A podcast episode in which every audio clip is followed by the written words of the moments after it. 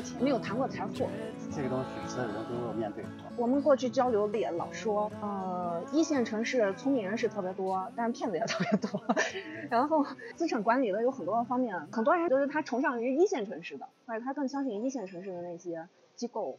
好多机构为什么要聚焦一线城市？因为具备合格的负责者生活这个群体特别大。像宁夏这块呢，因为人口少，相对会少一些。这也是为比如说头部的一些呃公务也好，包括私募也好，他们扎根其中。比如说就是北上广深呀，这些这些城市。这那个地方，关于这种机构发展，它可能会发展的特别快。如果行情好，可能它有，比如说一年，它会出一个特别好的，就便于它第二年这个客户群体去追随它。再加上他们可能会有一些相应的机构去做一些宣传吧。虽说我们这个不能公开宣传，但是有些合格投资者这个群体如果足够大的话，这也是可以的，就是针对特定人。因为以前像这样这一块的一些从业者，所有人他做任何东西都是一个创业。嗯啊，就像这种的，在咱们国家本身这个时间不是特别长，就近几年是特别飞快的一个在发展的一个趋势。如果是比如说从一线城市和银川这种三线城市相比的话，创业如果大家都在投资领域的知识呀，或者是一些其他的经历如果相似的话，那么在那个地方是更容易成功一点。嗯。当然这些前提就是所有的风控、你的投研、你的所有这些机构部门的能力得跟得上，这是肯定是这样的。嗯。那在这个地方呢，就是在三线城市呢。可能会很难，就因为做这个行业不是说像个人做，个人做不会顾及到特特别多的东西，就是不公开。嗯。这个行业呢，如果你要想做得好，就是做得久呢，你首先就是你得把你的呃好的一面，包括这个不好的一面，都让一些投资人可以通过这个公开的一些，你说渠道可以查得到。我觉得这是对自己的挑战，也是对那个对公司的一个啊，嗯，就是让这个所有人这些就是相当于检验这个功能。你不说。我们做的好的时候让大家看到，然后做的差的时候没人看到。我觉得这个，我个人认为还是好的时候，包括差的时候都应该让大家知道，让差到底差到什么程度，好是好到什么样的程度。嗯，我是我是这样想的。做资产配置像这种，实际我是很少跟人交流这一类的东西。好像现在做这个行业，就是越做人感觉越孤独了，跟别人以前闲聊不聊的，好像都是不聚焦的一些东西，自己呢。只为别人感兴趣话题，好像我们已经听一听，好像感觉这个啊，这个听觉感觉已经疲劳了。哦。啊，是这样的一个状态。所以就是回到这个专业本身，因为你从业就是在这个投资领域，但这块的人呢多，但是我们可能接触的相对的少。嗯。啊，不像比如说一线城市有好多机构也好，或者有好多这样的人，从业人员比较群体比较大，可能大家在一起沟通，有时候可能也会交流的过程中会碰出一些火花。实际人和人交流过程中。往往就是学到东西多的时候，嗯，是是这样的。现在很少跟一些人交流，又或者说是听到他们说的一些东西，不是那么感兴趣啊。这是因为这几年的研究让你看到了更本质的东西，他们说的可能没有那么本质，都还是表面性的一些东西，是不是会让你觉得？嗯，也不是这样的，因为可能是个人的性格因素。你你从事这个职业，实际这个行业呢，有时候我个人认为啊。嗯，他可能不是说像有些我们做有些事，你说大家穷策穷力，有可能我们一到那个程度，有可能到那个程度以后可能会发生一些变化。但是现阶段呢，觉得这个东西还是更多的去思考，更多的去悟。像做这种投资吧，好多时候可能就是你要静静的一一直在思考，处于一个思考状态。嗯，或者真正能静下来的一种交谈是有有助于你思考的。但是如果是无效的话，反而让自己感觉疲惫。哦，是这样啊，消耗能量。啊，就是因为你听听，感觉别人说的好像津津有味，但你听好像你不会聚焦的。你说思想开小差呀之类的，那样对别人也是不尊重。所以与其那样，就索性就不不怎么那什么了。嗯。啊，不谈是这样的。嗯。这可能也是我个人这样认为，也不一定正确。嗯。啊。那这种思考特别的孤独是吧？孤独是肯定是孤独。你比如说进入二二年这个一直到这个四月底这一波行情，实际那段时间，呃，有一些身体状况原因。就有时候挺挺着急的，但是那个时候要要考虑一个侧重点，一方面是站在投资者的角度，另外一方面是站在我们这个一行业的，因为我们当时所有产品都设了预警，包括那个平仓，嗯，也是对自身的一个压力测试吧。但是现在说可能是轻松一点，但当时不是这样认为的，嗯，就周围也有一些人，包括公司的人去提醒，实际当时我也是特特别着急的，但是你心里面是会会有一个点，你比如说我们触碰到那一点，如果真正触碰到那一点的话，那可能。呃，我们会严格的，比如说按照我们的跟投资者这些签订的那个合同去执行。当然，如果到那个地步，可能意味着后期发展可能会会困难一些。嗯。幸幸好就是最后一个反转吧。反正多这个投资呀，包括一些生活当中的，跟经济还是有关。你比如说我们经历了呃一五年的那波，一五年那波不是说自己水平有多好，而是那年就七月份我记得特清楚，应该是七月十二号，要好像要去美国去办签证去了。嗯。当时是自己做嘛，就把那个所有的仓全清了。没想到就是一个这样的一个事事件，最后发现就是对的，实际上这是一个被动的。嗯。但这个不是说我们学到什么东西，这学不到。然后再接就是一八年的那一次，叫下探特别厉害，那次可能就是我们准备公司运作，因为公司是一六年成立的，一八年呃发产品的一些前期的一些准备，经常到一些，比如说证券公司呀，和一些和投资者就是经常聚在一起会聊一下这个市场。那次呢，确实是比一五年要长进一些。然后再就是二二年这次，二二年这次呢，反正我是这样认为，每一次碰上这种极端行情，会让人成长更快。嗯。啊，因为你如果是一直是一帆风顺，你永远测试不了自己到底你的压力测试，包括你的一些应变啊，然后包括比如说往像一些触底反弹，就是说这是市场触底反弹。嗯。你人做任何事，实际也是一样的。为啥有些人做的成功的时候，比如说特别风光的这个，当然不会是说啊，你这一生都特别这样。嗯。肯定会有一些波澜的。如果是人生比如说处在一种低谷，那么好多优秀的人他可能会。马上就说哦，经过一一段时间的调整，他能重振振作，就是后面的事业会，就是再续辉煌。嗯。做投资这种呢，往往也是这样的，因为像这次让人学到的特别多，就是这个市场还是要特别敬畏的，不是像以前那种用过去学到的一些知识，好像感觉这个东西就可以就是躺平，就就顺其自然，实际不是这么回事。嗯嗯。我们也不说后面这段事情就是好或者怎么样，但感觉。策略还是对的，比如说给投资组合还是一样的，但是会做些动态的，这样可能会对投资者来，你最最起码是上走的一个。呃，今天说可能是特别简单，但是做到这一点，就可能那段时间，只要是你醒着，时时刻刻在想、在算计组合之间的一个占比，它对哪方面有什么样的影响，包括一些行业上面做了大量的东西，虽然有些东西可能不是特别科学，但是个人这么多年一直是坚持这样的。证明短期看还是有点效果的，但是长期还得去继续验证。嗯嗯，确实，呃，做投资挺难的。挺难的。啊，不是像最初想象的那样，太历练人了这个行业。嗯。尤其是人性这方面。你指的人性是对于自己的，还是说对于市场？对于市场吧，因为实际每个人组织做股票，他们可能都会存在一个阶段，刚开始大多数人都是不关注基本面，到现在好多这个新手入户。他们可能会听一些，比如说什么小道消息呀，或者是一些评论上面的，实际这种是极不负责的。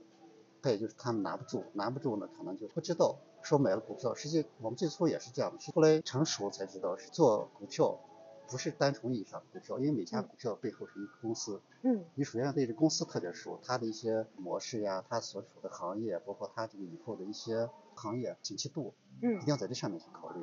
如果是没有这方面的话，实际你就是就买了股票，感觉就跟赌博一样。因为当然有些东西可能没错，但是它会有一种的，比如说它一卖卖了，然后就涨了，然后涨了它去追，一追呢又被套，反正就陷入无限循环当中。过去实际好多个人买一些呃股票做这些啊，就包括我们自身也好，实际有好多人都是在牛市当中亏，因为牛市当中亏钱，这就跟好比游泳一样，淹死的全是会游泳的。嗯。那些胆小谨慎的反而他会好一些。这个行业就是特别要敬畏，敬畏就是也要时刻关注风险嘛。好多人觉得投资呀，或者股市上的买股票呀，都是在创造财富啊。但实际上，它最核心的是风险管理。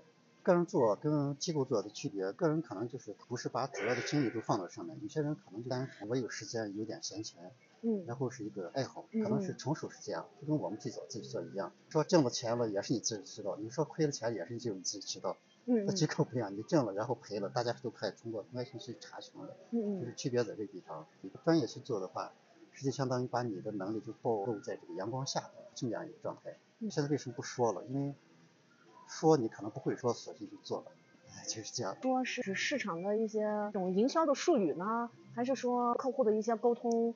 还是客户这一块吧。呃，我记住我们一九年，应该是在一九年到这个二零年疫情之前那段。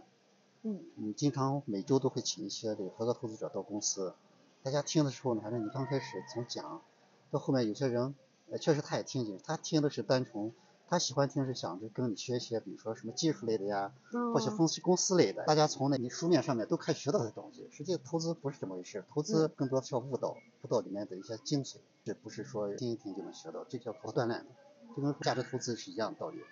价值投资不是说我们买这个具备价值投资这些相应标的，这些上市公司对应股票就行了，不是那么回事。嗯。所有东西都是要去锻炼，锻炼就跟人，比如说，嗯，你养成一个习惯吧，你可能经历过相当一段时间，一般人培养习惯可能时间会短一点啊。嗯。可能是二十多天一个月就能养成一个习惯，你说跑步呀或者怎么样。嗯。但投资不是这么回事，投资可能是特别漫长，有可能会伴随一生的。啊，是这样的，没有人说我已经把这个东西摸透了，没有这样的人。这个行业就是不能躺平，不断的要求自己。我以前一直说的话，晚上睡觉一定要比早上起来聪明一点点，必须得这样，各方面都要面对这样。他现在反正依然是这样去追追求吧。所以这压根就不是说和同行去竞争的对比的这么一个心态。不不是对比，我的初心当时是自己爱好，后来想着就是把它当成一个事业。因为以前做其他的行业，我是个人是不善于交际，在咱们国内做一些生意吧，可能就首先你的情商得太高。然后你得具备八面玲珑呀，然后你的你的一些处事方式方法，可能我在这方面都是欠缺的。与其那样的话，不如找一个自己喜欢的。投资是我迄今投入最多的，投入精力最多，包括学习，然后是也是特别喜欢，因为这里面是我是个求人的。啊，对，我的心态比较好，就是有，我可以当成事业；没有，就比如说不会为平时这些就是日常的生活方面些，开始我不会去担心它，就是小吧大的不敢说，这些小的能力。但是我觉得这个东西还是具备一些，不受制于其他，呃，不受影响啊，就是有了很更好，和客户一起成长，没有我自己也是这样，啊，有了就是多一份责任。那你说的这个责任是对客户的？对，对客户的责任。那如果是有一个客户，那就证明客户信任你，所以一定要做到，一定要对得起客户。嗯嗯。啊，不能不能辜负他们对你的信任。嗯嗯嗯。这个行业是要求你特别诚信。它不像其他的。传统的实业，包括互联网的行业，但它和这些行业都不一样。那些行业都得有一个竞争，就是同行之间的竞争，这个是没有竞争的。从获取客户上面可能会有一些影响。竞争应该是有的，你比如说有些在规模上面，在业绩上面，呃，应该是有的。可能我心态相对平和一点。嗯。啊，有点就是我们说躺平吧。以前可能会有那种的，呃，想着急于求成呀，或者去暗自较劲，比如说跟一些人去比较呀。你比如说有个私募拍拍网。它本身就是给你制造了一些这样的东西，但是客户心态也是不一样。有些客户可能，哎，我一年追求的收益相对高，比如说百分之十几或二十多，那么甚至更高。那么有些客户呢，反正我就想，你比如说一年通胀，哎，我能有个百分之七、百分之八，有这样的也可以。所以客户群体是不一样的，客户群体不一样，就意味着如果客户都是后者的话，实际做起来反而更轻松的。但是客户因为都不是一样的，他可能对这东西追求，因因为所有的资本都追逐利益的、利润的。就根据他的追逐吧，反正你就是说，在这个力所能及的情况下，能往上走，肯定是要往上走的。反正是在确保呃风险系数相对安全的情况下，还是往上要冲一下的。那更多的落手点是把自己的产品做好，把业绩做好，而不是说看同行的那些。嗯，我现在不关注了，以前会关注，会会请一些朋友呀，包括证券公司呀，他们介绍客户，好像现在已经特别平和了。现在基本上没那想法了，就拿自己的成绩、业绩说话就好了。觉得说的好不如做的好吧。嗯嗯。或者这是不是跟投资者的成熟度，或者跟他原本的财富规模，甚至是跟他的财富来源是有关系的？应该会有这方面因素，但也不一定。你看我们今年实际下探的特别深的时候，不知道你有什么想 想法？嗯，第一呢，我是。嗯，坚定相信的。嗯，我倒不是说坚定相信这个一定会怎么样的反转，坚定相信就是你会去不断的找策略，会考虑怎么去调整的。第二个呢，自己现在越来越有一个感觉，做人做事你就求人得人，自己在做的时候，啊，或者在投入的时候，你就心里面已经想明白了，这个我能不能接受？如果我能接受，没有什么，那就是承受这个结果也是可以的。啊，虽然肯定到时候如果真实的发生的话，心里面一定会有情绪，会有各种的低落。对对。但是那个时候已经做了最坏的打算。啊，对，就心里面就是觉得 OK，也是能够接受的。这么长时间可能也没问投资者，嗯，经历过这一次，呃，我们就有一个投资者赎回了，他其他都没有赎过，挺为这个投资者惋惜的，他输在那个最低点，因为我不知道他当时的想法，因为作为我们来说，如果顾客呃提出赎回，我们可能会。无条件的服从，不会问理由的。我觉得这个是我的个人原则，就是说，你客户只要提出了，我不会提出任何任何其他的，然后给自己找借口呀，或者想挽留呀，这里我觉得都不是。最起码是在那一刻你是做的不够好，客户那样做也是正常的。嗯，我是这样认为的啊。挺挺感谢我们这些客户，在那么难的一阶段都熬过来，没有一个人给我打电话。嗯嗯。我确实挺挺感谢这些客户。呃，有些人他会赎回。我自己现在对于人和人的关系，还有人他为什么会做一些选择，有一个观察就是，这个人他原本的那个信息环境，他的社交环境在影响他，并且他的这种影响是并不知道什么时候他在哪一个时间点勾起了人心中的那种不安像，会这种的啊、不安，嗯，你并不知道，所以我现在能理解人要特别慎重的筛选自己的社交圈子，还有自己看到的信息，因为人是非常非常容易受这些东西影响的。你比如说像今年我们经历，首先是那个二月份的俄乌战争，就可能好多比我们长年纪的这些人他也没经历过。同样，我今年都是大家都是碰到这一点的。嗯那么对后世的看法呢，包括国内疫情，你看反反复复，截止到现在，我我觉得可能现在这个跟一些媒体吧啊，一些比如说那个短视频呀、或者是这电视或者其他的什么媒体，可能这些人过于关注这些东西了，关注过度会引起一些有些人他自我调节的特别好，你比如说我们如果是在经常看这些东西，看看可能也会一些。看看会影响自己的心态，最起码在那一刻，嗯。但是后面绝对不会影响，因为嗯。你知道，实际担忧它跟你，就说你开心，比如说嗯。我们为这个东西发愁，或者我们是为这个东西，我们不说置身不理啊，肯定得理，因为这个必须要关，嗯必须要关注我们，嗯跟我们息息相关的。嗯但是我们往另外一方面想，你现在就是天天愁眉苦脸，不吃不喝，他能改变吗？嗯这是改变不了的。对与其那样影响你的心态，你不如找些，比如说我经常会看一些喜剧类的电影，我是特别喜欢看喜剧。啊可能这样是一个是运动，一个是看喜剧，因为嗯我的呃平时和人交流少，这可能是嗯在这方面呃就是施压吧，也是一个缓解压力的一种方式。嗯包括那个心态，经常看喜剧，嗯最起码是那一刻人心是特身心特别放松的一状态。那人如果是过于悲观，是那种会影响他一些人的一些判断。你比如说，嗯如果是投资者一段时间看，他感觉这个好像然后地缘政治这一类的，嗯他可能会极度看衰这个呃国内的一些经济。嗯可能就是由于这样的原因促使他，比如说嗯复回，这种可能性都会有。我们做这个东西，因为是个长线的，你比如说，你去看那个华尔街里，他们那是经历了二战，包括美国的南北战争那种事件，他们都经历过，到现在他们那个时候他都会有这个市场，何况我们现在，我觉得这个东西危机危机就是有危险，必定也会有机会。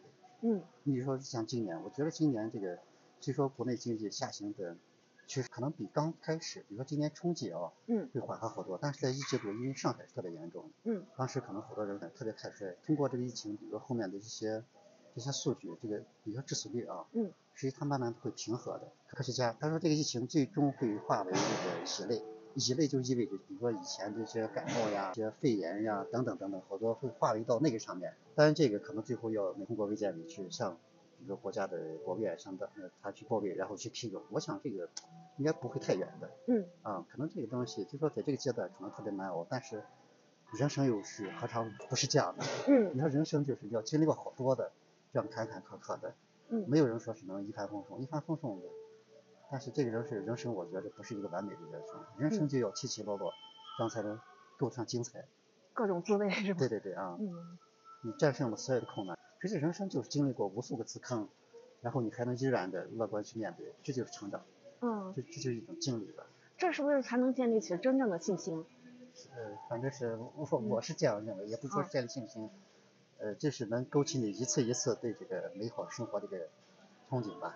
哦啊，实际人生是挺短暂的啊，嗯你好多时候都说人的一生也就三万多天嘛，对，都是生老病死，就这四个阶段，生可能是这个周期最长的，嗯实际人从出生到那个一般咱们大学毕业走上工作啊，嗯，可能就在这二十四年，相当于这三分之一。你都用来成长去了。对对，都是这样的。后面的工作的过程中呢，有好多说现在吧，不说以前啊，因为以前实际人有没有这些呃学习的经历，比如说上要要上那个高等院校呀，或者是怎么样，嗯，跟他创业好像关系不大。以前就是胆子大，嗯只要你能敢干，基本上都可以或多或少最起码养家糊口是不成问题的。但现在这个，比如说这两年环境发生了特别大的变化，去年还是前年关注了一个，就是说美团送外卖的这些啊，嗯本科可能有几十万人，然后这里面的那个研究生有六万，大概这样的一个结构。嗯我就觉得现在这些学生选择专业的啊，这个上面可能好多人他是没有与时俱进。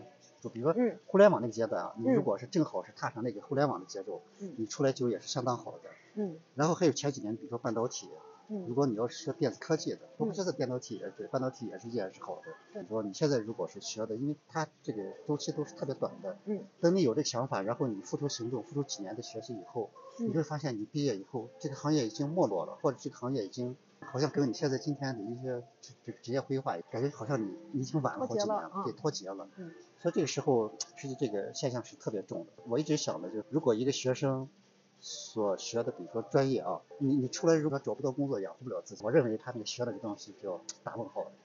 是。啊。你说，如果是我们学习了，花那么大代价学几年，然后出来一看找不到工作，这这真是特别大的一个。所以您是会从这社会民生的一些统计数据上，还有一些细节上面，你再去呃推演一些宏观的东西，是吗？我是会看一些可能会，比如说我在晚上去放那个大悦城，我好长时间没去看，然后我女儿跟我他妈他们两人转，然后他们每转一个进一遍，然后我就更多思考，我发现就好像自己去做了一场金调一样。那 对，都是以前研究过的公司，比如说像波克马特啊，嗯对，嗯我看那地方也有店，对，呃包括还有以前那个九号公司，他出了那个电动车，反正哎这些跟那个零零后一聊天，他们都觉得好像哎你这年纪还懂这些东西，他。就是脑海当中啊，我们可能应该是不懂的，哦，不懂消费类的，对对对啊，呃，就是回到这个投资领域，实际投资这个上面，哎，如果这样一看的话，实际还是挺挺有乐趣的。嗯，比如说我们会分析一些牙科类的公司，然后把它的上游到下游整个产业链，对，都去摸一下。哎，我们不说投资本身有帮助吧，哎，然后比如说亲朋好友他们去看牙，最起码你给一些。嗯，虽说你不是牙科医生，但是你说出来，他们绝对是不懂的。嗯，啊，我觉得他有时候有些东西还是挺有点乐趣的，就是说知道的东西啊。嗯。呃，不像以前特别聚焦于某一个方面，哎，你现在懂的也特别多了。嗯。你说新能源汽车，我昨天看那地方也有，你说那个华为的、理想的，他那地方都有。哎，然后你一看，因为我是很少去四 S 店呀，都哎，昨天正好去看一看，根据自身的对那些行业的了解，哎，这个行业我分析过，我看看。跟我那个到底哦差距有多大？感觉还是挺不一样的，属于自娱自乐吧，感觉那种的。自己的兴趣和关注点。对对对。做商场本身，像以前我经历过商业上，可能好多人，比如说是看在在这个地方一店，那个地方，好多人去羡慕。实际，我说那里面清算，只有那个老板他才知道。我做商业十年嘛，最早的清北所有的店都进过，知道那里面的辛酸苦辣，是在别人眼里面看的，特别佩服。实际当中的一些。不为人知的就自己知道，没有什么生意是一帆风顺。其实我还觉得这个反而是好的。虽然邓总老说自己是江湖派啊，不像人家这个都是呃啊对，但是呢，你对商业有最根本的理解，不会是像很多都是看数字。当然了，很多一线的他们有很多机构会去调研，但他不是，比如说嗯，他没有真正的经过商，承担过这种损失或者这种责任，他不知道真正老板他当时是怎么去做决策的，这个老板心里面的考量。还有内心的那种煎熬，嗯，可能这种东西他们就会少很多的这种认识和感受。这句话是应该是这样的，大多数人都听过，比如说，实践是检验真理的唯一标准嘛。嗯。这句话我我这人比较笨，我做的任何的行业都是这样，我是直接就实践了。比如说在这个各行各业里面，都是刚开始是投入大量的资金，刚开始肯定是你只要一投入肯定是亏损的。嗯。但这个东西把周期放长。你所有的东西跟你开一个店，你比如说你一租房子，你比如说你一百万，你二十万租房子，这时候你是差二十万，这就是一个。如果你要你要想我现在收手，这肯定不可能吧？你要进料之类的，有可能你一百万可能最后就成了就剩四十万了。你不能说我这就赔了这六十万，这不是这样去算的。嗯。你然后你要经历过一段时间，但是这个时间特别漫长，特别煎熬。你开店的前期肯定要做一些尽调。那么在这个地方，比如说别人都是那做服装的，你非要开一个饭馆这样的，你肯定要差不多，因为。市场我们最早对它认识不足，就是总想着可能独一性，实际独一性反而不好，只有扎堆生存的机会才更大。嗯，因为扎堆他的顾客愿意去这个去去扎堆，就在这个地方去选择。往往那如果就是独一家的话，他不会去。你要不断去实践，你实践的过程中可能会走一些弯路，但是最后肯定会校正回到正轨上。就跟那个说开车吧，大家开车都有一个，刚开始开车那种感觉特难，实际你学的过程中就是这样的。嗯，从驾校学就是跌跌撞撞的，相当于刚开始投入一样。嗯，你是只是进入这个方向了，但到最后，你比如说你考上驾照，自己上路了，自己上路肯定难免会有些。那有些可能水平好不好，他从来不说。嗯，你比如说有些人，我可能往前开开，但是往后倒不行，或者往后倒车不行，总有一些呃会发生。但是经历过很长时间呢，他的水平也好了，这些东西都不从来忘，这个时候他就整个正规了。嗯，生意也是这样的，但这个里面就是说。你一个说的，我知道这个里面应该怎么去做，怎么样去挣钱，跟一个我就干这样，然后讲是不一样的。理论跟实践是，实际是他们不是一回一回事。只有经历了才是刻骨铭心。可能经历这些人说表达上面可能不是特别清晰，但是体会是特别对体会深刻，特别深刻。就跟那个隔岸观火是不一样的。啊，啊，跟纸上谈兵也是不一样的。大框架之下会有很多的细微的各种东西，它是一个非常非常立体的一种经历。有一点也是宁浙，我觉得特别好的，宁市就一直都是在宁夏做商业，对吧？宁夏本来这个地方它就是全国算是这个最小的省份了，因为它的商业经济环境各方面又在西北这样一个地方，嗯它的体量、它的整个的基础就是这样，等于说是在一个最不能说是最最落后，但是啊就是相对它整个体量也小，又相对落后的一个地方，嗯能看到其实和在投资的领域上面嗯和北京、上海的其实相差是没有那么那么大的。我指的是在认知上和能力上面，嗯。一线有那么多就是进入这个行业的、讲这个行业的嗯。内容，很快的就能甄别出来，它没有那么神秘，嗯。也没有那么艰深，嗯。反而就是 说呃会有一个特别快的去伪从真的过程。嗯。但如果说是有很多的二线的呃城市的一些机构，他看上面有一个眼光，但是他不知道最下面是一个什么样的情况和发展水平，他可能就失真吧嗯，他的一些判断上。嗯我觉得宁夏就有这个好处，嗯 就是因为你已经是最差的一个地方了，你有很多的东西，你反而就是攀登起来，你发现其实没有他们说的那么难，没有一线城市说说的很多东西那么的高大上，这反而也是一个建立信心的过程，我是这样理解的。是怎么说呢？好多人都说地方小，然后安逸啊，嗯实际不是安逸做这个，可能好多人就想着啊，你会不会就没有想着去外地啊？嗯或者怎么样？其实这个东西，如果我们要是给别人打工的过程过程中，在这个地方啊，嗯，可能过早的话会有一些见识，呃，有可能会那样。但是你没有过那样的经历，因为我们自身创业一直在这个地方，嗯你的父、你的父母、兄弟姐妹全在这个地方，所以可能以前是没有这方面的考量，离不开家。可能你想好多都是这样的。我是有时候挺特别佩服那个江浙一带的，只要世界上面只要有人的地方都有他们的足迹，我是嗯特别佩服那样的人。可能跟自身的见识有关，他们都受比如说左邻右舍呀，或者他老乡都那样的啊，因为我们这地方相对人口比较少，嗯你没有那样的人去影响过你，所以你说你自己去，好像可能性也不是特别大。再加上现在呃这个年纪，我觉得好如果是单纯去生活，我们觉得倒有可能。你要说再去外面创业，可能性不大，我是这样想的。您是做了这个之后，投资上面和其他的地方这个差别，自身的能力的差别，能力方面的差别我们不敢说，因为，呃，我只能说就是我们可以驾驭吧，我们就说规模吧啊，实际有些东西是通的。呃，所谓我们其他就是刨去这样的嗯其他的认知上面，实际人都是所有人都可以。你嗯通过学习，通过媒体，你可能知道特别多，但这个这个说你知道的特别多就能做做怎么样，不是这么回事。啊，等于说这个也有一个，我举的这个例子不太对，就有点像是咱国家之前说的这个文化自信，有啊很多的东西其实并不是外国的月亮圆嘛，对吧？啊那当然，相对的客观的来说，他们有很多的基础物质积累，也有很多的这个制度，可能更具有先进性，那么他们的成功的概率高一点，包括有很多的行业都是他们去引领的、定标准的。但是中国也有一些东西很好，其实我刚刚想说的就是。呃，一线城市也会有这种情况，大家都会觉得一线城市就他们的这些机构的产品就会特别特别好，但其实宁夏也有这样的人能是是能做到的。就我当时做播客，嗯有很多的客观条件，宁夏是不能和别的地方去比的，但是不代表宁夏没有这样丰富的、有趣的、有追求的、有能力的人是有的，有很多的。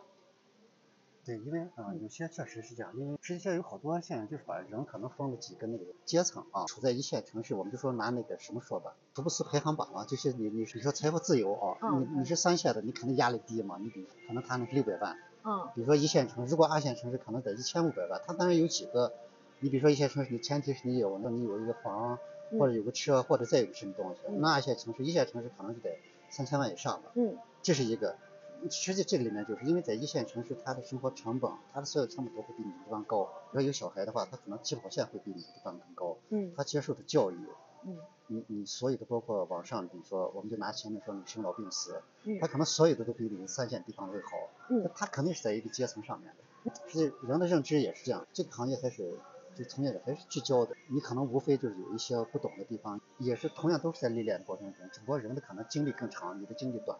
你就跟一个年轻人跟一个比如说年长者在一起，你说你的阅历有他丰富，你肯定不可能，不不嗯现实，是对吧？人经历的多了，经历的多了势必会比你说你的心智嗯你所有的方面肯定会比你强。还是说到前面，就是说这个行业还是要活到老学到老吧。啊啊，没有说什么止境，也不能说是谁比谁强多少，嗯只能说人的经历阅历丰富，阅历丰富的人，比如说，嗯，跟一个刚步入社会的人，面对比如说那个诱惑或者是危机，他处理方式不一样。嗯我们可能有些急事，比如说一个刚步入社会，的不知道怎么办，但是如果一个经历特丰富的，他就知道沉着冷静呀什么这样的啊，嗯会化险为夷。但是你如果是初步入社会的这些人，不一定知道怎么去应对。那这个东西就是经历的特别多以后，不敢说是刀枪不入吧，嗯至少是面对什么样的东西，就是嗯困难也好，一般就是经历挫折，可能都是困难，嗯嗯在这上面可能会应对自如的啊啊。内心强大就是这样的。嗯因为投资上面我们不能说，因为你毕竟是一个特短的，然后你去挑战一些人特别长的一些，就是、嗯啊，这还是要有自知之明。这个还是啊跟这个积累对对对深度也是有关系的关系啊。的啊。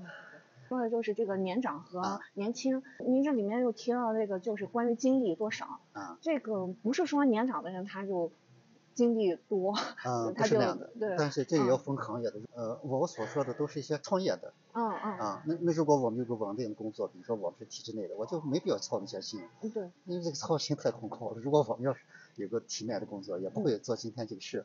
有些东西都是逼的，逼逼出来的。为啥这个？你看现在创新，全这类人是创新，创新才能生存。嗯，写《黑天鹅》那本书的那个布，啊他后面出了一本书叫那个非对称性风险，嗯然后他那个英文名字就 Staying Game，就是他那个字面意思，这个风险的那个承担，对方要跟这个是有关系的，不是相关的，大家是很难真正的去做出负责任的决定和行为的。所以是不是只有创业才可以这样？自己也观察到，就是有很多位高权重的人，啊风险不是他承担的，是他的企业或者是他的机构，他在那个位置上，他可能只要做他那个位置上的原本的一些动作。就行了，甚至都不是思考，做他的那个动作，然后会有这个机构或者这个企业，它原本的资源就推动的，它就实现了一些东西对，有一些人有天然防火墙嘛，啊，对吧？可以说天然防火墙。嗯但是创业的人他没有那个，我们大多数创业是刚开始，像我们自身一样，也是没有嘛，没有然后你才去追求的。嗯你有了可能就不会去追求了，所以你没有你才去追求。追求的过程中，创业本身就是一个九九死一生，因为嗯你不创业不知道，你创业才能知道。嗯 创业可能好多都创业到最后，反正就是太惨的。嗯我们可能就是也也不算成功，就是最起码能呃维持生计吧。你你这怎么定义成功的呢？我觉得这个成功，成功不是自己说的，哦我哦，是这样，我是这样认为的啊，嗯因为人性，这就跟那个说到人性上面，实际人性都是贪婪的，没有一个人说我做到什么样就满足了。嗯这样说起来可能呃容易，但是做起来是极难的。巴菲特、芒格他也做不到，嗯他呢就是投资投资界多少人向往的，嗯嗯，所以这些东西就是把它当成一种事事业去做，爱好去做。嗯嗯创业也是一样，呃，可能大多数创业刚开始都是为了生存，很多人都是这样，包括现在大学生，我们说出来以后，那有好多人为生存，那可能是有的是找一份工作，然后找工作过程中，你说正好给一些呃外面打工，哎嗯，感觉还不错，自己想做一做，这就是一个创业，嗯创业的过程。嗯其实如果你要没有那个打工的经历，你要想创业，我我感觉就是那个飞蛾扑火吧，嗯嗯，炮灰了。对，就是那样的啊。嗯 创业就是从我自身来说吧，反正虽说难，但是难并快乐着吧。嗯在这这么多年，反正是一直干了好几个。你看最早的建材，呃，商业、电力嗯工程，反正是嗯到现在，反正每次都是，呃，可能也是运气好，再加上付出了一些，因为蹦嘛，蹦你就得学嘛。不管是书本上学也好，反正是向人请教也好，反正是跌跌撞撞，走到走到现在，自己有时候想想，反正也是不可思议的。包括我们家人也觉得不可思议，总感觉好像别人都以前跟我们同时创业人，现在要么就不创业了，或者还在以前的地方，反正没落就没落了，嗯嗯。其他的不会，反正好像感觉我好像就是这个这个精神好像，就实际这个我是自身是感觉不到的，可能有些行业，比如说干的、哦。干的过程中，感觉因为这个就跟现在投资一样，走到一个一个阶段了，你可能往上上不去了。嗯。这时候要么就自身的问题，要么就行业真的会出现那个，所以跟我们比如说一个投资组合一样，嗯连续如如果是往上上不去了，那嗯肯定会往下。反正这个时候真要注意这样，因为以前是不懂，因为现在理性的一些思维去判断当时，当时应该就是这样的。嗯反正最后人坚持下来也有好的，反正就是，但是有一个前提，一定要在这个坚持的行业里面做到极致。你能做到极致，你就会生存下去。你做不到极致，如果像我们都是做不到极致，做了每一个都做了十年，挣点钱就感觉哎呀，好像周期到了呀。对，感觉好像是另外一个行业又吸引到你了。嗯，都是这样的。投资你是打算就是做到了啊？只要不得脑梗吧，脑子不糊涂，可能一直会持续下去。嗯嗯。啊，因为干其他也不可能。投资这个事情完完全全就是挑战自己，是吧？现在也不是挑战，现在就是自己爱好。嗯。啊，反正现在就把它当当成这个养家糊口的技能吧。所有的，你现在出去工作也好，实际你的专业再好，也不如你一技在身。嗯。啊，我是把它这样定义。比如说这个我们现在这个管理公司，当然也就当自己，反正有这个养家糊口的，具备这样能力就行。啊，至于多大，没想过。它也会有一个自然而然的一个过程啊，现在就是这点呢，就跟以前心态不一样。以前总想着，不过别人也问，哎，你是怎么规划？实际规划有时候就是给自己画饼吧，我感觉。反正你你制定那些肯定会有一会有一些就是阻碍你的。我觉着你没有那种的话反而更好。嗯。这就跟我前两天听了一本书上面，就是比比如说那个林丹打毛球，他当时陪练的就是在一个队伍里面，就是每次打林丹都都打不过另外一个，但是比赛呢，人林丹都特好。就是每个人脑海里面都有一个一和一个二。一可能是就是比如说我有一个什么理想啊。然后经常在那个地方想，然后二呢，可能我就光干这个件事，我把它干好就行。但是这两个如果都有的话，可能他会对你有干扰。好像齐达内以前足就是踢足球不是有一次，就别人去干扰他，哎说你这个右脚或就是踢球可能是特别好或怎么样啊，就是那一句话就把他影响输掉一场比赛。嗯。就是这样子，我觉得这个现在做这个里面就是你不能想太多，你就想着把那个一忘掉，就是我就是这样的，嗯做就行了。有些东西实际你。越是想得到，反而得不到；你越是不想得到，可能那个水到渠成。嗯。啊，是这样的，这样可能更好一点。或者说那些东西都是一个外部的人去，或者说甚至媒体，或者说是为了流传总结的一些说法、讲法。但是实际上呢，你只要往这个方向上面做到极致，很多东西是就像您说的，水到渠成，自然而然。因为这个投资行业它就是一个非常长期的。只要你有长期的这种生存能力，业绩排到行业就是前三分之一，逐步的也会有人找到，对吧？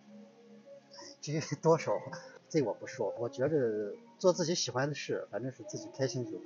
嗯。啊，因为肯定你就是说你在关注别人，别人可能也有默默关注你的人，肯定有。只要你做好就行。嗯。你做一个每天反正是追求聪明一点点，做极致的自己就行了。啊。说的真好呀。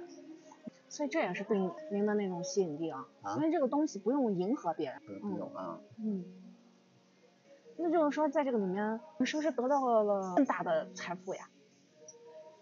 财富不敢说，可能是我我感觉经验吧，能感觉到最成长最快就是经验，嗯，啊，能能感觉到的，我们就说有些嗯财务角度，比如说说复利吧啊，嗯，听我现在还是依然保保持的就是一周至少是一本书吧。嗯，呃，听，当然读可能是在看不过来啊，有些有些也会看一看，呃，为啥呢？因为有些你说我说晚上睡觉比早晨起来聪明一点点，实际这个说起来可能是，但是坚持下去，嗯，呃，也是挺不容易的，嗯嗯，这个东西可能就是自身发现不了，比如说我今天通俗的说吧，就是我现在比如说咱俩正好在聊天，然后知道了一下我之前没了解之前不知道的东西，这就是进步，嗯嗯，但这个东西呢，随着日积月累。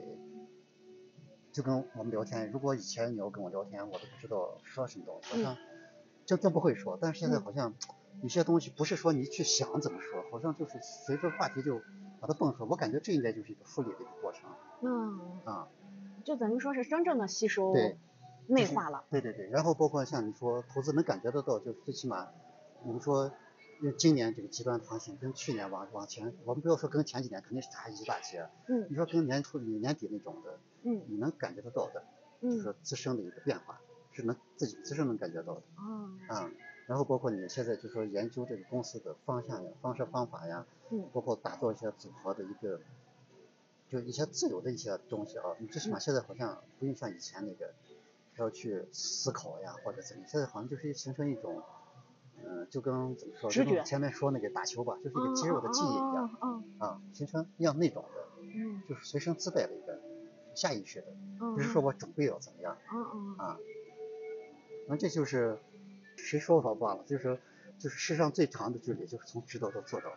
哦，啊，嗯嗯，就是最远的距离，应该说最远的距离。对对啊对对对，那这个就是，确实是难做到。反正嗯努力的让它变小吧，差距变小吧。那这不就是财富的一种嘛？财富这个东西，因为做这个东西是一个周期比较长的，可能就是你在你生命周期里面啊，嗯嗯，我们没有想着，也没有那个能力说一下去获得多大的财富，嗯这也不现实，也不科学。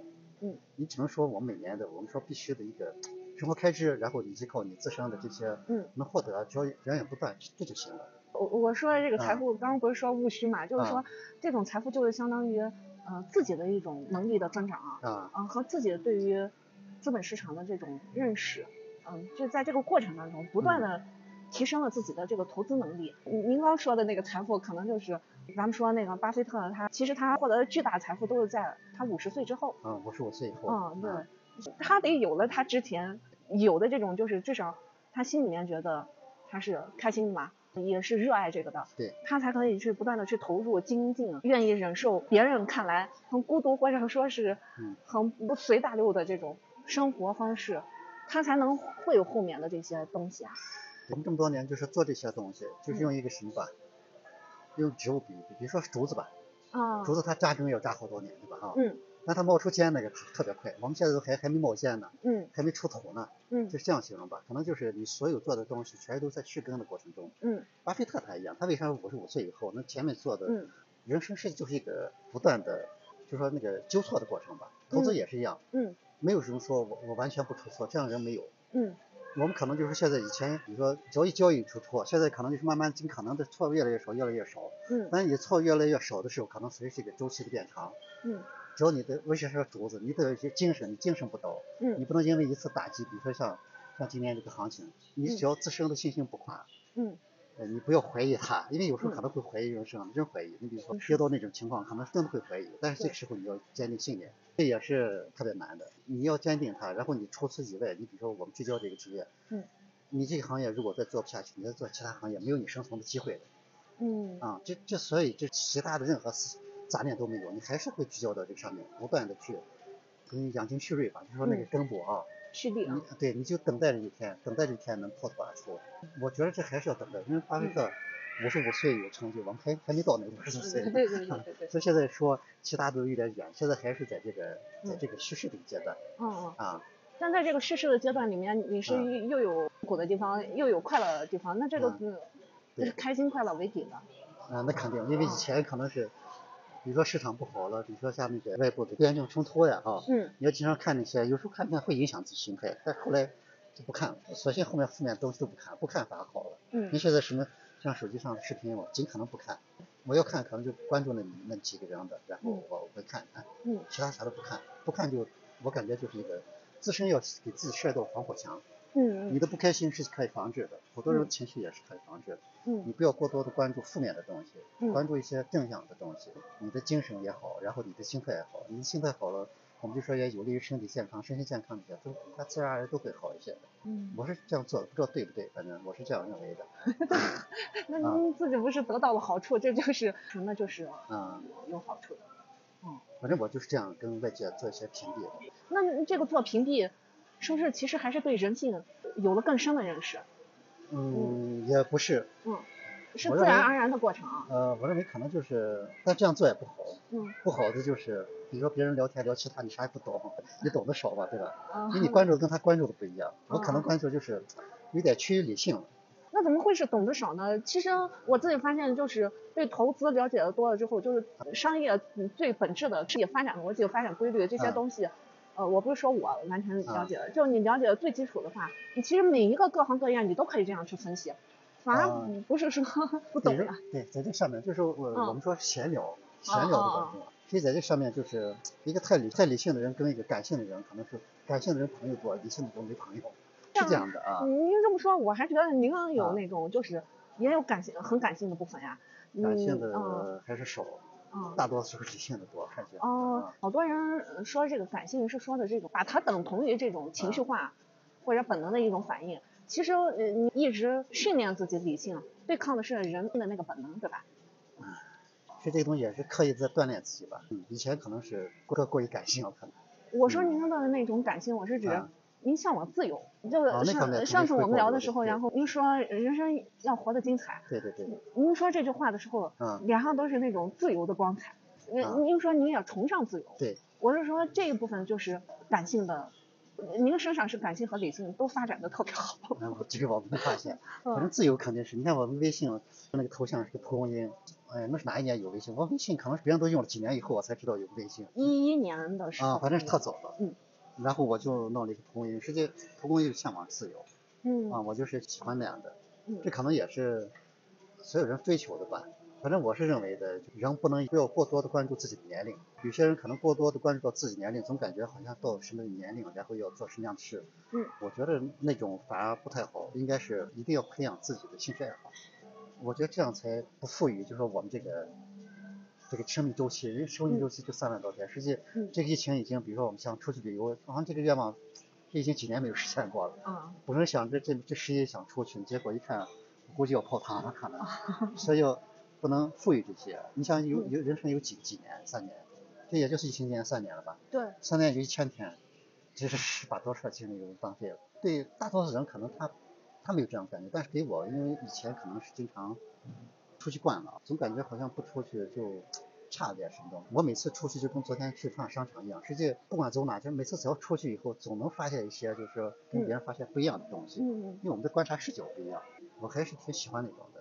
别人都是去体验一下，就或者就像外行就是热闹一下。嗯，您呢是总是在去观察这里面有哪些差异，有哪些规律。嗯，也不是说我刻意的去，但是好像哦就是习惯怎么样。啊要不家里人都说是这辈子就是跟我赚钱，但是他们就想着拉着我，但是我去了以后呢，他们就知道他们，我肯定永远都关注我关注的，我喜欢关注的啊可能是爱好吧，跟自己的一些，因为以前做商场就是一样的，嗯、别人都逛别人，我可能更多的是关注这些背后的看不到的东西，喜欢思考。就因为好多人就说我喜欢瞎琢磨，啊 就是这样的。嗯，有这种好奇心。那您就是出去去过欧美的这些国家，然后您对欧美的这些国家，他们印象比较深刻的，或者说是他们的有哪些部分，对于你理解商业啊、资本市场的这些东西，因为这欧洲是一三年、一四年，就说用今天的看法来说啊，嗯，当时是没往这方面想过，当时也没有那个想法说我以后去从事这个呃资本市场。嗯所以你要说在那个地方发现什么东西，我我还真没有发现什么，因为当时也没有那样去想过。嗯呃，当时去了，给人的感觉就是，因为第一站去的是罗马嘛。嗯。嗯，因为以前没出过国嘛，但是出去后第一站到罗马，发现好像所有的建筑、街道上面全都是，感觉就像就像我们看那个博物馆里面的东西一样，嗯全都是艺术品，嗯就有那种感觉。嗯我记得当时我们去，好像是冒四十度高温，但是没感觉到热，可能那个嗯心心里是不一样就那种感觉啊嗯。最后走完几天，反正回来以后就是，你回想吧，反正是欧洲，那比如说一些意大利也好，法国也好，还有那个像像西班牙好多，它都特别小，嗯特别小，但是那个地方呢，就是小有好小的好处，就是你转起来，它嗯最起码没有那个不像不像美国呀，嗯呃，加拿大就是走走一个城市到一个地方是特别远哦，吃喝玩乐，在这上面可能是更便捷一点吧。嗯。然后就是好奇心吧，因为都是没见过的东西。那您所有去国外的这个经历都是自己，就没有跟任何的团嘛，都是自己。直接说出那第一次欧洲行，后来好多人都感觉不可思议，因为我们家三口没有一个会外语的。当时就是拿了个 iPad，因为走之前 iPad 有个最好的功能就是，嗯。你可以在那地方找酒店呀，包括那个所有的东西，你可以把它的实时的画面嗯。拍照嗯。保存，然后你出去，当时做那个，当时还没有导航一说呢。嗯。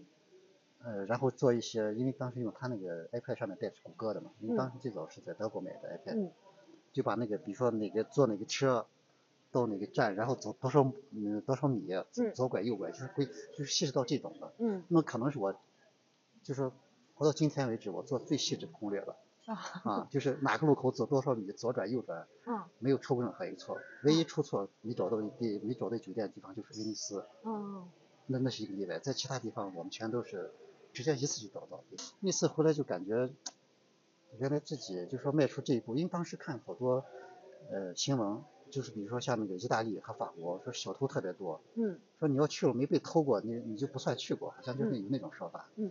但庆幸是我们去了几次，好像也没碰到过。嗯啊，反正出去还是你就是一个背包客，入乡随俗那种的，嗯淹没在人群当中。你本身就是那样，你本身就是个老外，你非要去那么站一干嘛？嗯啊，反正还是挺好的。嗯我自身觉着，包括对我女儿后面的影响，她现在胆子就挺大的。嗯你看之前外面去留学，也没有送过，就自己这样子走了。啊，反正对她成长可能会好的。所以这些就是都能够提升你的那些勇气，是不是？就或者觉得有一些事儿压根儿也不是什么事儿，你就去做就行了。对，你说像出外面吧，嗯好像没有恐惧，不像别人都想着，我好像感觉只要是不影响生命的，我都可以去尝试。但是那个刺激类，你比如说像蹦极啊那些，我是想都不敢想，嗯很高。嗯可能有一个好处就是，唯一的好处就是说干就干，不会就说是找好多借口去给自己制造一些人为的啊退嗯路，这可能是学到的东西吧。我们去去过好多地方，都是不是这样的，没有从来没有想过跟团，因为我自身想的就是自由，你跟团肯定会被约束一些，你可能不自由，嗯因为再加上我的以前习惯就是去了睡到自然醒，可能一醒就中午了，然后下午可能上，就是我是喜欢这种懒散的一个状态，嗯嗯，但就是不去过多的计划。嗯不计嗯啊，你旅游就是放松，嗯你旅游如果是，但是你要给自己弹性要特别足，嗯啊，你要再计划了，我觉得觉得那个失去了失去了旅游的本质，至少我个人认为是这样嗯啊。但是也有遗憾，有遗憾就是地方就是懂得历史太少了，因为如果是你要是在比如说在走之前把当地的历史看一下，是更好的，更好的理解它，这可能是最大的遗憾。那那您是有去那边的很多的地方的古迹，对吧？啊，就算是没有导游，那您自己看到的时候，包括一些艺术馆或者博物馆，有看到一些东西，会觉得也被震撼，也被吸引，也被打动。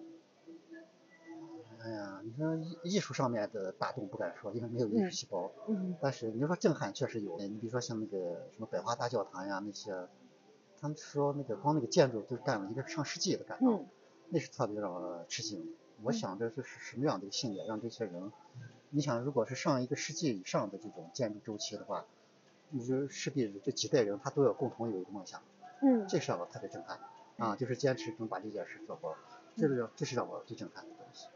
还有就像古罗马，他那个因为以前的运输工具。嗯。没有运输工具，那些人就说对那些建筑本身感觉是挺挺惊叹的，嗯。就跟咱们国家像，呃，过去造长城一样，确实那那么宏伟的工程，你要今天这种机械化的啊，嗯，成都这么高做可能都不容易，何况当时，真是这是这是让人震撼对对。啊到这儿的时候，我就想，虽然没有了解那么多的历史，啊但是您可能以前有干过这个呃建材，也干过工程，您知道这个就是建设的过程，哪些环节，还有哪些难处，所以你可以通过这些方式就共鸣到古人吧。感觉就是真的古人还是聪明，是今天的那个故宫。你看故宫，它是故宫应该是木质结构，但现在好多那个混凝土结构的，它的地震防震的抗那个系数好像还不如故宫。因为北京啊，好多地方实际它过去也是发生过地震的。嗯你比如像以前那个唐山离北京就不远嘛，嗯但是像那些那么久的一个建筑物，这么多年以来，就说它一一直那个，我我觉得挺佩服古人的一些聪明智慧的。你说现在这好像人聪明智慧，我还真没有让佩服，但是我特别佩服那些人，因为那个时候他接触外地外在的一些东西太少。现在你说有超级计算机，有好多等等等等的东西啊，但是依然有一些。呃，现在还达不到的技术。想想那个时候那些人，他就是靠脑，就是靠聪明才智，没有接触外力的那个那个能力。当时，就嗯我觉得对古人的这种敬佩，就是他震撼到你的这种，也不是很多游客会有的嗯心情。很多人他可能旅行的时候，他他当然可能也知道这段历史，但是他不会有这么深刻的一种共鸣，或者是体会，或者是一种那种赞叹。这这这可能是好奇心吧。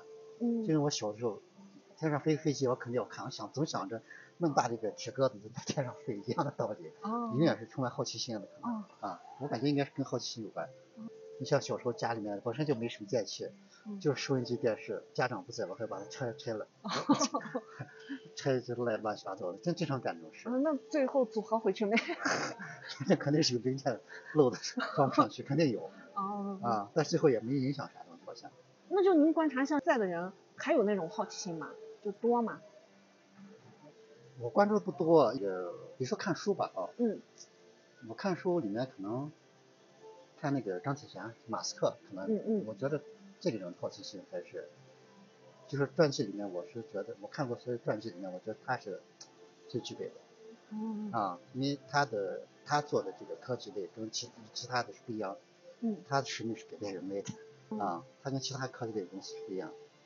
那这个好奇心其实啊是能够支撑一个人，或者推动一个人去做很多很很深的尝试的。对，因为他有这种好奇心，所以他为了实现他的好奇，就是解决后面的本质是什么的，他会这就是一个前进的动力吧，一个方向。嗯，这是您自己的去和家人的这种旅行，还有嗯，呃，您之前提过就是有和中国企业家，呃，立公司年会好像，企业家俱乐部呃，对，呃，同行的还有那个马蔚华是吧？啊，对，立公司去台湾，嗯近距离的和这种中国顶级的这种商界的一些名人、嗯，企业家，近距离的待了那么多天，有没有哪些收获，也让你印象深刻的？哎呀，当时好像是一五年吧，嗯，因为同行里面有马蔚华带队，还有一个广联达董事长刁志忠，有有大概是不到二十人吧。台湾待了七天，越是那种人，他越是越是平易近人，越是特别容易沟通。包括上市公司下面的刁志忠董事长，给我们感觉以前可能跟这些人在一起就是一个，那是属于大咖级的人物，可能跟我们那个特别基层的人，可能在一起会有一种会不会有距离感呀或者之类的啊。嗯。但是相处了几天，这些人反而特别容易好相处。嗯然后你你不懂的东西问他也不会就说好像呃厌恶呀或者怎么样，嗯就是反而会给你那个不厌其烦的在那讲你，就是知道你为止呃知道为止。因为我记得比较清楚，有一次晚上吃饭，我跟焦志忠，呃我们两个是挨着坐，正好聊了个叫项目管理，互相介绍嘛，读那个呃北京交通大学的 EMBA，我说里面有一个有一个老师叫千元邦，钱元邦是宁夏的女婿。好像最后执教以后，然后去天津，就那个千元邦聊千元邦，说说，后来才发现广联达的那个什么顾问也是钱元邦，这是我们俩就找共同话题，反正就聊那个项目管理，聊了聊了好长时间。嗯然后后面买书，买书这个过程是我那年看的，我去买了叫《从零到一》，啊然后他挺喜欢那个书的，我说你干嘛去看呗？嗯他看书快，我说慢。嗯看完书还我，我说不要，然后我就去买了一本。反正是在那几天相处的过程中，发现这些人跟我们想象的是不一样的。实际你嗯真正的跟他们接触到一起了，发现嗯他们还是挺善于把他们的经验分享给你的哦啊。这可能就是人人的可能就是经历吧。人我嗯觉得经历的多了以后，可能他就会把有些东西，可能在外在的人看，他可能是一些，比如说伸手不可及的东西，但是嗯真正到一起了，感觉好像那些人也是挺挺好相处的。所以后我们也联系了，有两三年也联系过，但是再再最后就慢慢可能根据我从事的一些东西，加上后面我的一些想法发生了变化。因为我当时总总想着，好像包括去北京上学，结识人脉呀，或者是圈子呀啊，当时嗯。会有好多媒体上面都是那样的。嗯。当时包括我也是那样的一个想法，但最后嗯。发现，呃，自己不是那样的人，嗯。所以就慢慢的还是疏远了，就是嗯。主动去疏远那些，因为我觉着，你人做到最后，不是说你认识谁是对你没没什么关系，最后你要做的是，让别人都觉得你有用来找你，这才是做到，这才是嗯真正的好。嗯所以后来我就发生变化，跟那些人一直没联系，以前还经常的过节发个信息，互相问候一下，嗯后来我就主动的就嗯全部隔离开了。嗯包括现在以前的一些同学间好像也也那样，因为自己刚开始是抱着特别特别大的一个幻想吧，因为实现不到叫幻想嘛，我可以用幻想来说。最后发现实际有些人他那个要真想做到那一步也是容易，但是因为你的自身的一些条件，包括一些一些其他方面的因素，还有最重要是你的性格，嗯因为性格这东西是没法去改变的。你说你人的一些其他方面都可以改变，但性格是没法改变，所以这个是也是制约你往那方面去靠嗯嗯这个因素吧。嗯反正是还是选择做真实自己好一点，不累。因为跟那些人在一起，好像好多东西是不真实的。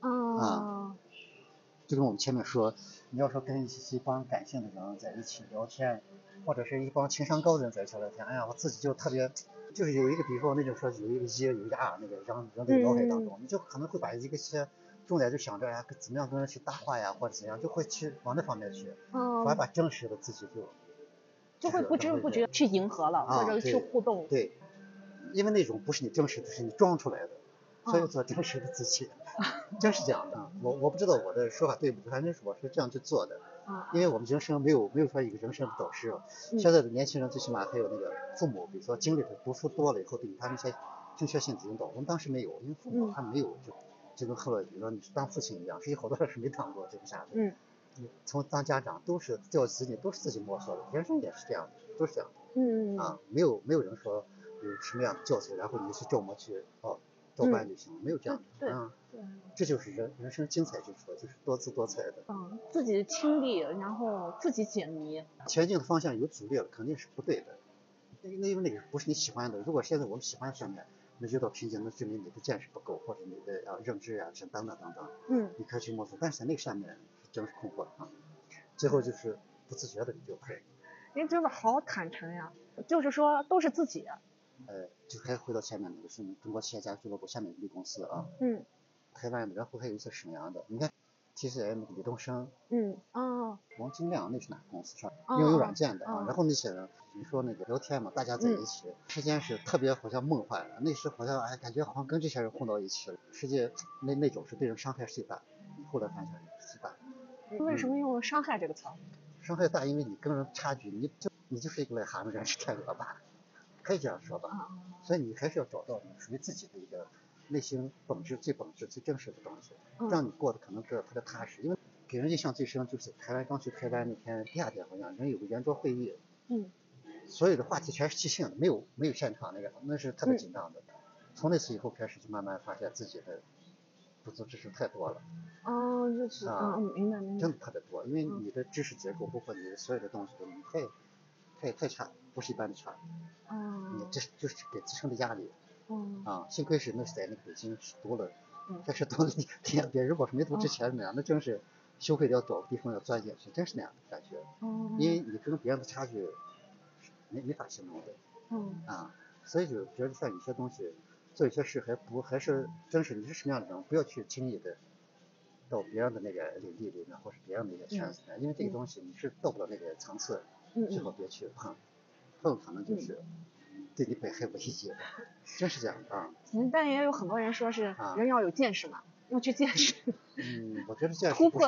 突破自己的什么舒适圈，就中国好好多这种说法，嗯，那那是对，但是我我认为是这样的，因为嗯有过那样的经历，这就可能就是人生好多弯路，比如我目标知道了，但是当中呢有好多这个呃弯路，比如说像我刚才说，这可能就是一种弯路，嗯然后嗯走弯了不怕，走弯了就跟我们到国外开车一样，走错路了不怕，但最后你要回来就行了，嗯一错错下去，嗯错下去可能你回家都回不了了。嗯，彻底迷路了，啊，就是的啊。嗯呃，做做任何都是这样，错了不怕是错，反正错了及时的纠正就行了。所有的这些正向的东西，都是有那些错，然后才能成就到你这个正确。正确是怎么来的？就是跟错误相比较才叫正确。你嗯，没有比较，你不知道哪是正确。对自己有个正确全面的认知是吧？嗯，我这个笨就是太笨，每个上面走弯路太多，包括做投资领域也是交了好多学费。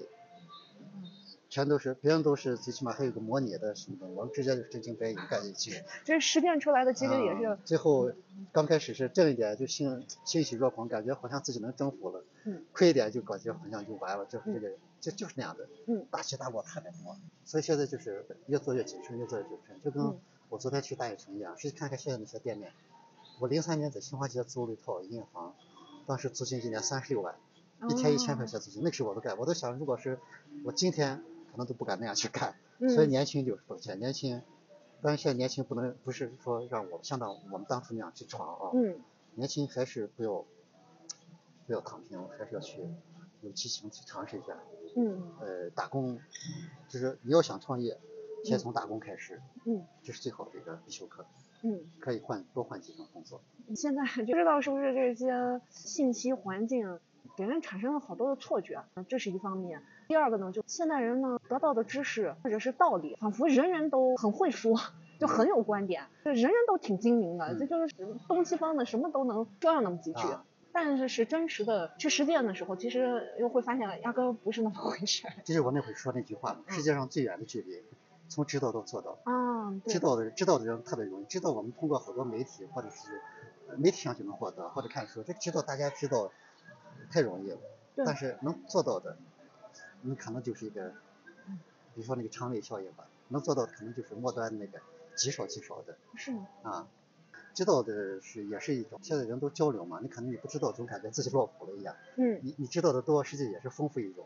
这些人，呃，有个好处就是这些媒体让他知道很多东西，嗯最起码他是内心不空虚，是这样的。但是还有另外一部分就是，呃，我属于那个另类吧，可能感觉嗯就是不愿意知道太多，因为啊，第一，好像我们脑子好像也不够用，嗯嗯就是聚焦某一件事，因为嗯我是知道我是干一件事就行，知道太多好像对我嗯只是一个困扰吧，所以我是喜欢聚焦一些东西，嗯，嗯、或者这个跟我们知道的方式是有点关系的，因为我感觉现在很多的知知道只是看到了。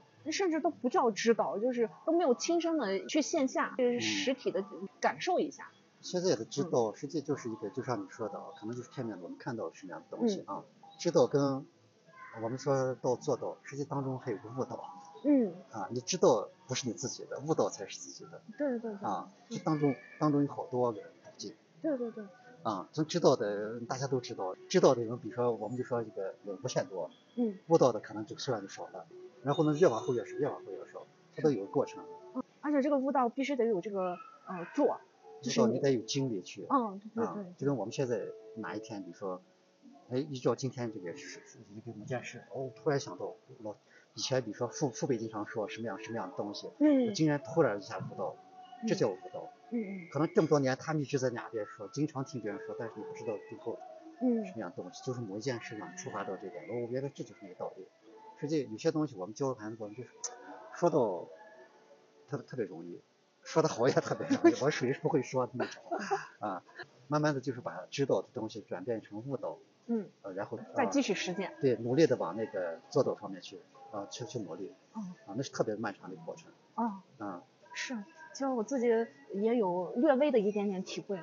嗯，就是那些大师写的书吧，嗯嗯，比如巴菲特或者芒格，还有那个达里奥，这都是投资界的大咖嘛。嗯就最近我再去看这个达里奥的原则，啊我又有新的体会了。哦，他们的这个角度，还有他们能提出来这样的原则，是很有参考意义的。但以前你可能只能吸收到一一点点，现在呢，你会觉得哦，人性是约束了人的很多部分，约束了人自己的发展，性的控制 也是很有必要的。你要有心法，还得有技法。你不能只有一部分，还有没去实践，你你必须得通过实践当中不断的去锻炼。说起来又虽然他在训练人的心性，但实际上又跟那个训练自己的身体是一模一样的。对，实际就是像你刚说的，属于我理解是这样的。呃，你像达里奥的原则这种书，或者像聪明投资者那那种书啊，嗯因为这些书，包括像我们看的其他的一些书，有些书为啥要经常去看？你跟你的阶段有关。你比如说现在一个阶段，我们学生时代看这些书，有些是不理解的。嗯你就通过了生活，通过了工作，有了一些经历，然后你再去看，你的理解看出是不一样的。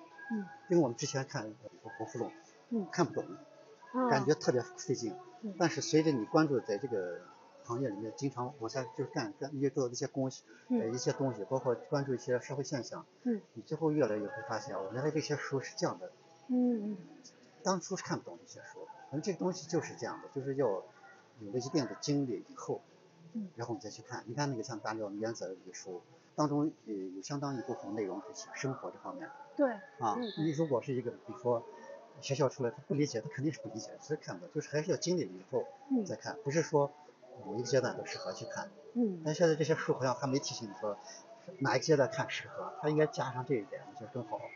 没有书这样说过，对对对，没有说。嗯对嗯。因为我感觉就是有些书，可能今年看是这样的，哎，明年后年我一看，哎，原来当初好多东西不理解，今天看原来是这样，嗯。这就有好多你好像已经解了当初的那个惑了。哦，而且我发现一个，这些大咖，啊，尤其是投资界的大咖写的这些啊。书，他其实有一个特点，他这个做事业的原则，其实他就是做他过生活的原则，也是他这一生人生的这个原则。他不是像我们现在说什么生活是生活，工作是工作，你们可以分开，没有的。我发现这个嗯八小时对对对，啊因为你八小时实际上也是用你的身体去去打交道的，你身体依然会有记忆。嗯，会有这种习性啊、习惯的养成，这些都是通的，是不能够分开的。对，所以选择一个什么样的职业，其实对于一个人的影响是特别大的。呃，选择职业上面，反正是说起来容易，做起来更难，因为嗯可能是这也是跟这阶段有关，因为你说某一个人想选，我就要选择一个特别喜欢的东西，嗯，但现在往往就是事与愿违，嗯，达不到那样。你你比如说我喜欢干这个东西，这个事业，但是这个东西解决不了温饱，你最起码是根本是，你先先有了温饱以后，然后再从事一些喜欢的。所以就说，那个创业者为啥要刚开始先要去解决一个什么呢？给别人打工，第一是能解决温饱，第二是能在那地方吸取别人的一些经验。那你过程中是要靠你，呃，适不适合那个创业，关键在于当中你的细心观察的能力。你如果是干几年白干一样，就是一天就是为了应付工作，这样是是创业是。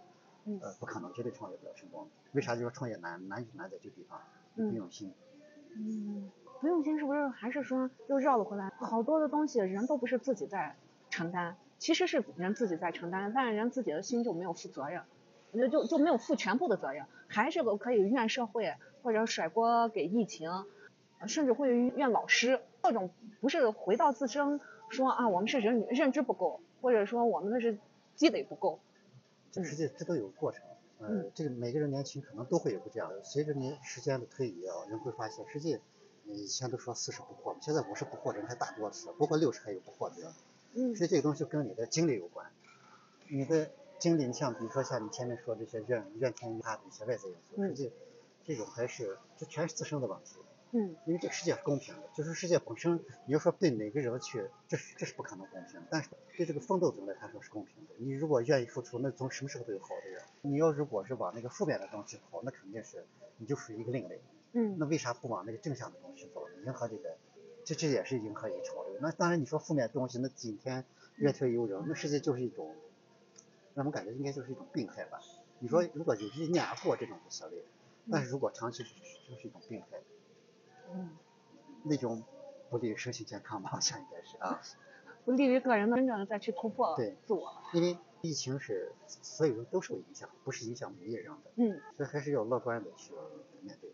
抱怨可以有，但是抱怨一下就完了，不能一直抱怨啊，不能在这个上面去找找什么东西。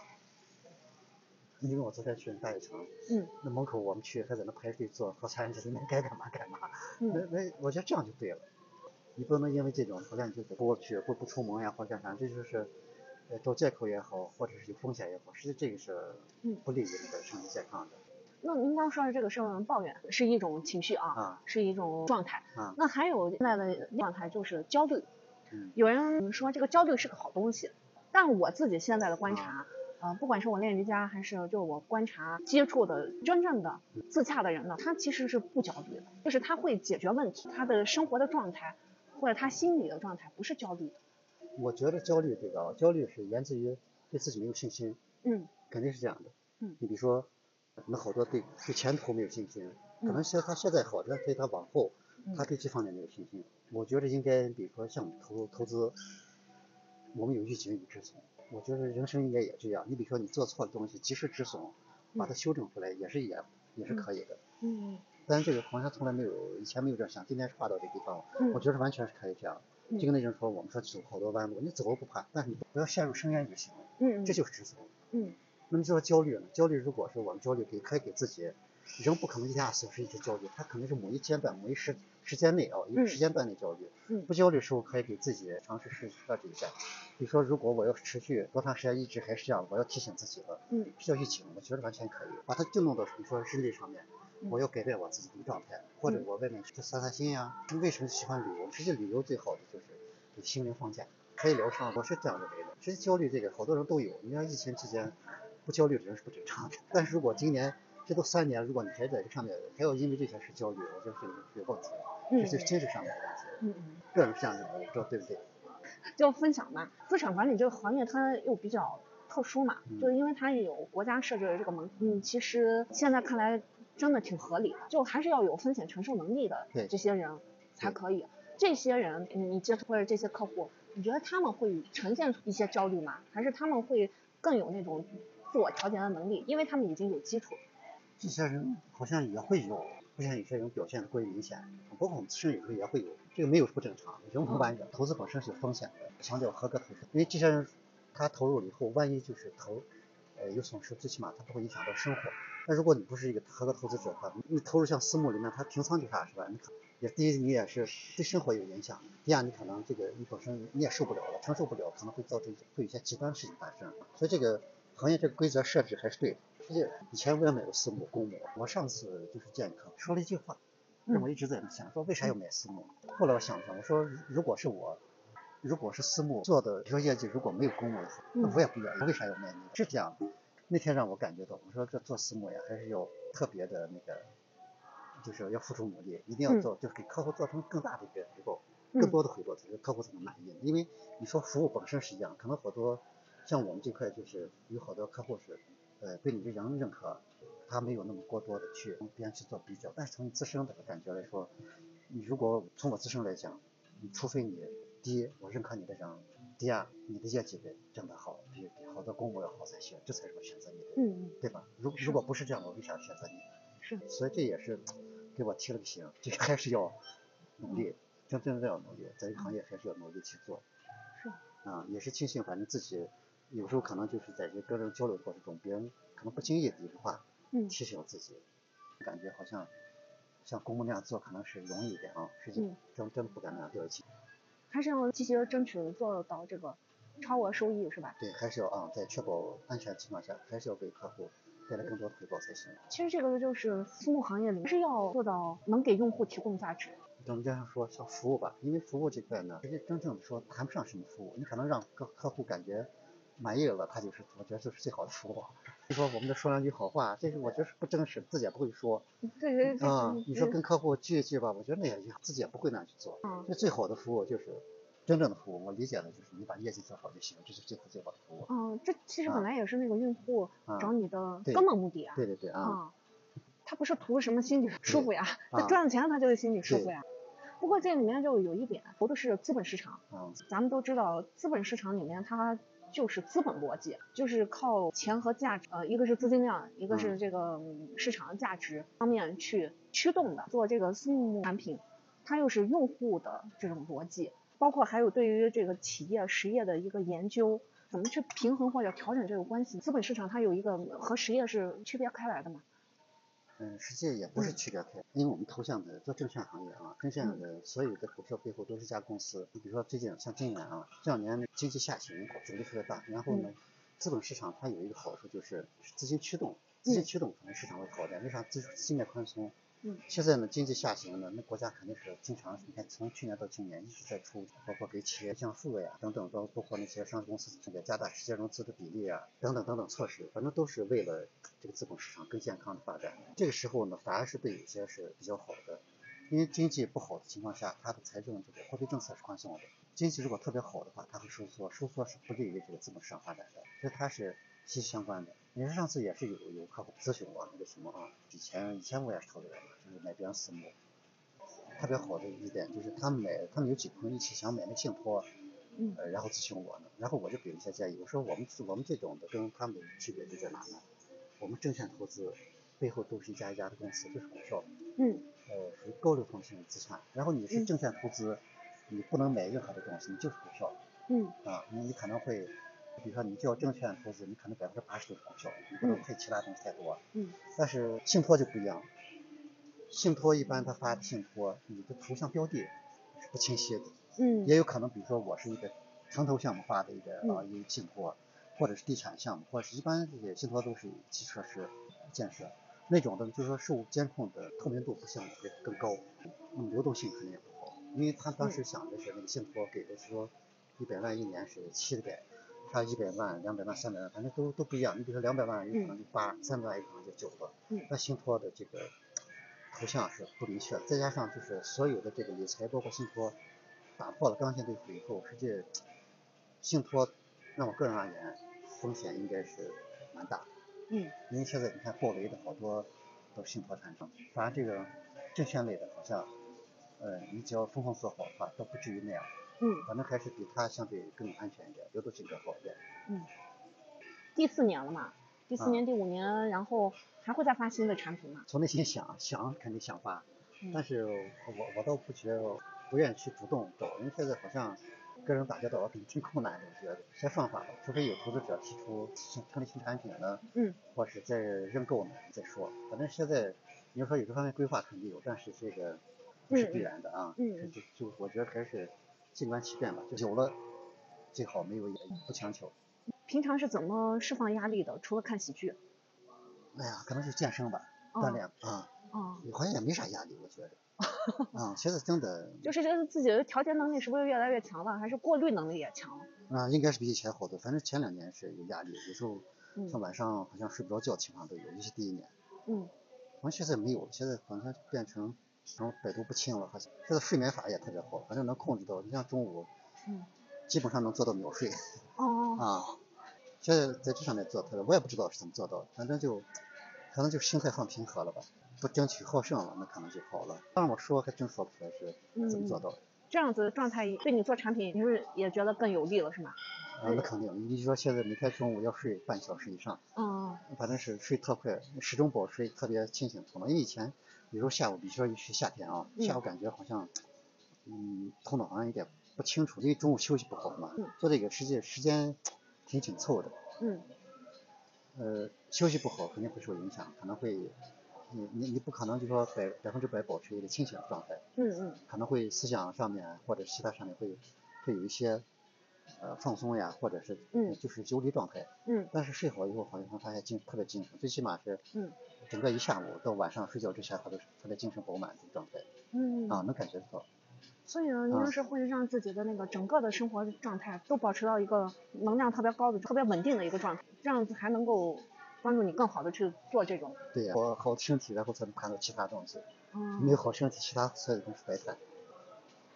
关于那个学习能力呢，除了听书之外，或者看书之外，您的这个学习能力感觉有和以前有什么变化吗？好像变化比以前应该是这个这个频次减少了，肯定，因为以前无知道的东西太多了。现在学是是也也会，可能是比如说听的书籍也更多了，包括也也更广泛了。嗯但是更多的时候就是获取的，比如说每天进步一点点，因为你你不让听书的话，不嗯不看那些有些剧，实际是也挺难做到的。每天要进步一点点，真的，嗯还是要通过一些外在的因素去学。嗯可能就说不像以前我们看一些工具书呀，呃，不那么劳累了。嗯，现在是更多是属于一种轻松的一个状态，就是在于轻松状态下学。以前好多工具书枯枯燥，可能刚最开始看几分钟、十几分钟就瞌睡，最后又扔这扔这，反正经历过一段时间以后，嗯嗯看书也是一样的。嗯，也得就是啊一个台阶，就是到了另外一个阶啊，你。可能经历过一段时间，你比如说一嗯本书看了三分之一以后，嗯你才能有那种精力去看。嗯，现在好像没有那样的，哦现在说个说干啥，反正立马就成养成那样的。那是不是也是说以前看的足够多，然后现在才可以说是再做到去精选，嗯，有也嗯也知道哪一些书它可能值得看。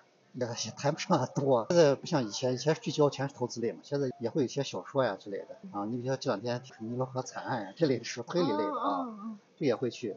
这不管什么，这我感觉差不多的都都想去，尤其像这种推理类的喜欢，嗯因为嗯推理类的本身就是一个对对人心理上面是有一些帮助的，拓宽你的最起码你的想象空间、你的思维空间啊，最近是喜欢这样的。我也说一个我自己的一个观察，当然好像彻底打开了之后，或者说是呃他自己上了一个台阶一个境界了之后，他可以从任何的事情上面嗯，都可以吸取到养分，都能够吸收到自己新的养分，哪怕就是旧书都能看出来新的味道。那肯定是这样的。嗯，我觉得像学习吧啊，像我们，我觉得对自己有用的肯定是能学进去的。嗯好像现在学习，因为这几年已经习惯了，好像你除了学习，在同类人里面比好多人强一点，你好像找不出强项，你只能在这上面，因为其他的呃共性太少嘛，空闲时间只能是学习，可能嗯，充实自己，然后让自己感觉就是不空虚吧。呃，之前都是学投资类的，说呃明确的呃相关嗯有用的。但现在就是说，听起来看是和这个不搭界的，比如嗯您说的是推理小说，这些东西也能够让你有新的收获。是有好多东西相通的，真的嗯啊！你发现以前是呃比较聚焦片面，但是你发现有好多东西道理都是通的。嗯你包括生活当中一些道理，你比如说跑马拉松，嗯啊，跟投资也是有关联。刚开始肯定得有个热身的阶段吧，嗯就跟投资一样，你前面肯定是你不能直接上去就，你比方打造投资组合，直接就是一个满仓，你肯定不能这样，你必须得慢慢的热身，然后到中速，然后到最后的那个都有几个阶段，这也是一样。所以有些东西，呃，你你最后会发现都是通的。你想跑，可能就是你跑得慢才能跑得远；你要想跑得快，肯定是跑不远的。人生也是这样。哦，嗯啊，就当人觉得嗯很多东西都融会贯通了之后，他是不是就回到常识了？就是回到平常心去对待所有一切。就像您刚才说的，呃，您现在也没有睡不好，而且精力反而是很饱满，就会以一个更平常心的状态去做很多的事情。是因为融会贯通了是吗？才会这样。我们很多人就是都喜欢找捷径嘛。呃，段永平也说呢，捷径是迷路最快的方法嘛。嗯他和巴菲特不是一块吃过两次啊。这个午餐，也说这个平常心是最难的。反正我也没有刻意这样去想过，好像是嗯。我感觉跟以前不一样，就是尤其比如说睡眠上面啊，因为刚做上，你说一九年、二零年，当时可能就是着急嘛，有时候经常周末去找一些投资人，然后做路演，哎，最后发现就是有些人对你的课先感兴兴趣，甚至有人想跟就跟你来学，属于这样的，但发现好像对自己目前的就是成立产品的人好像是感感兴趣反而不少。嗯那个时候确实是感觉有点焦虑，比如说睡眠不好，但现在好像这几年越来越踏实了，应该是在上面起另一个作用吧。感觉应该是见得多了，或者经历的多了，呃，是不是心上有点麻痹了？也不是自己感觉不到，反正现在感觉舒服好多嗯，就是平常心对待了嘛。啊。这就相当于我说投资组合，你你知道你的底线在哪里就行了，底线知道了，往上你管了，你只要进步了就行了。嗯啊，你最差的能差到哪呢？就学习也一样，最差就是学习落到一些经验知识，你你再差不到哪去。心态特别好。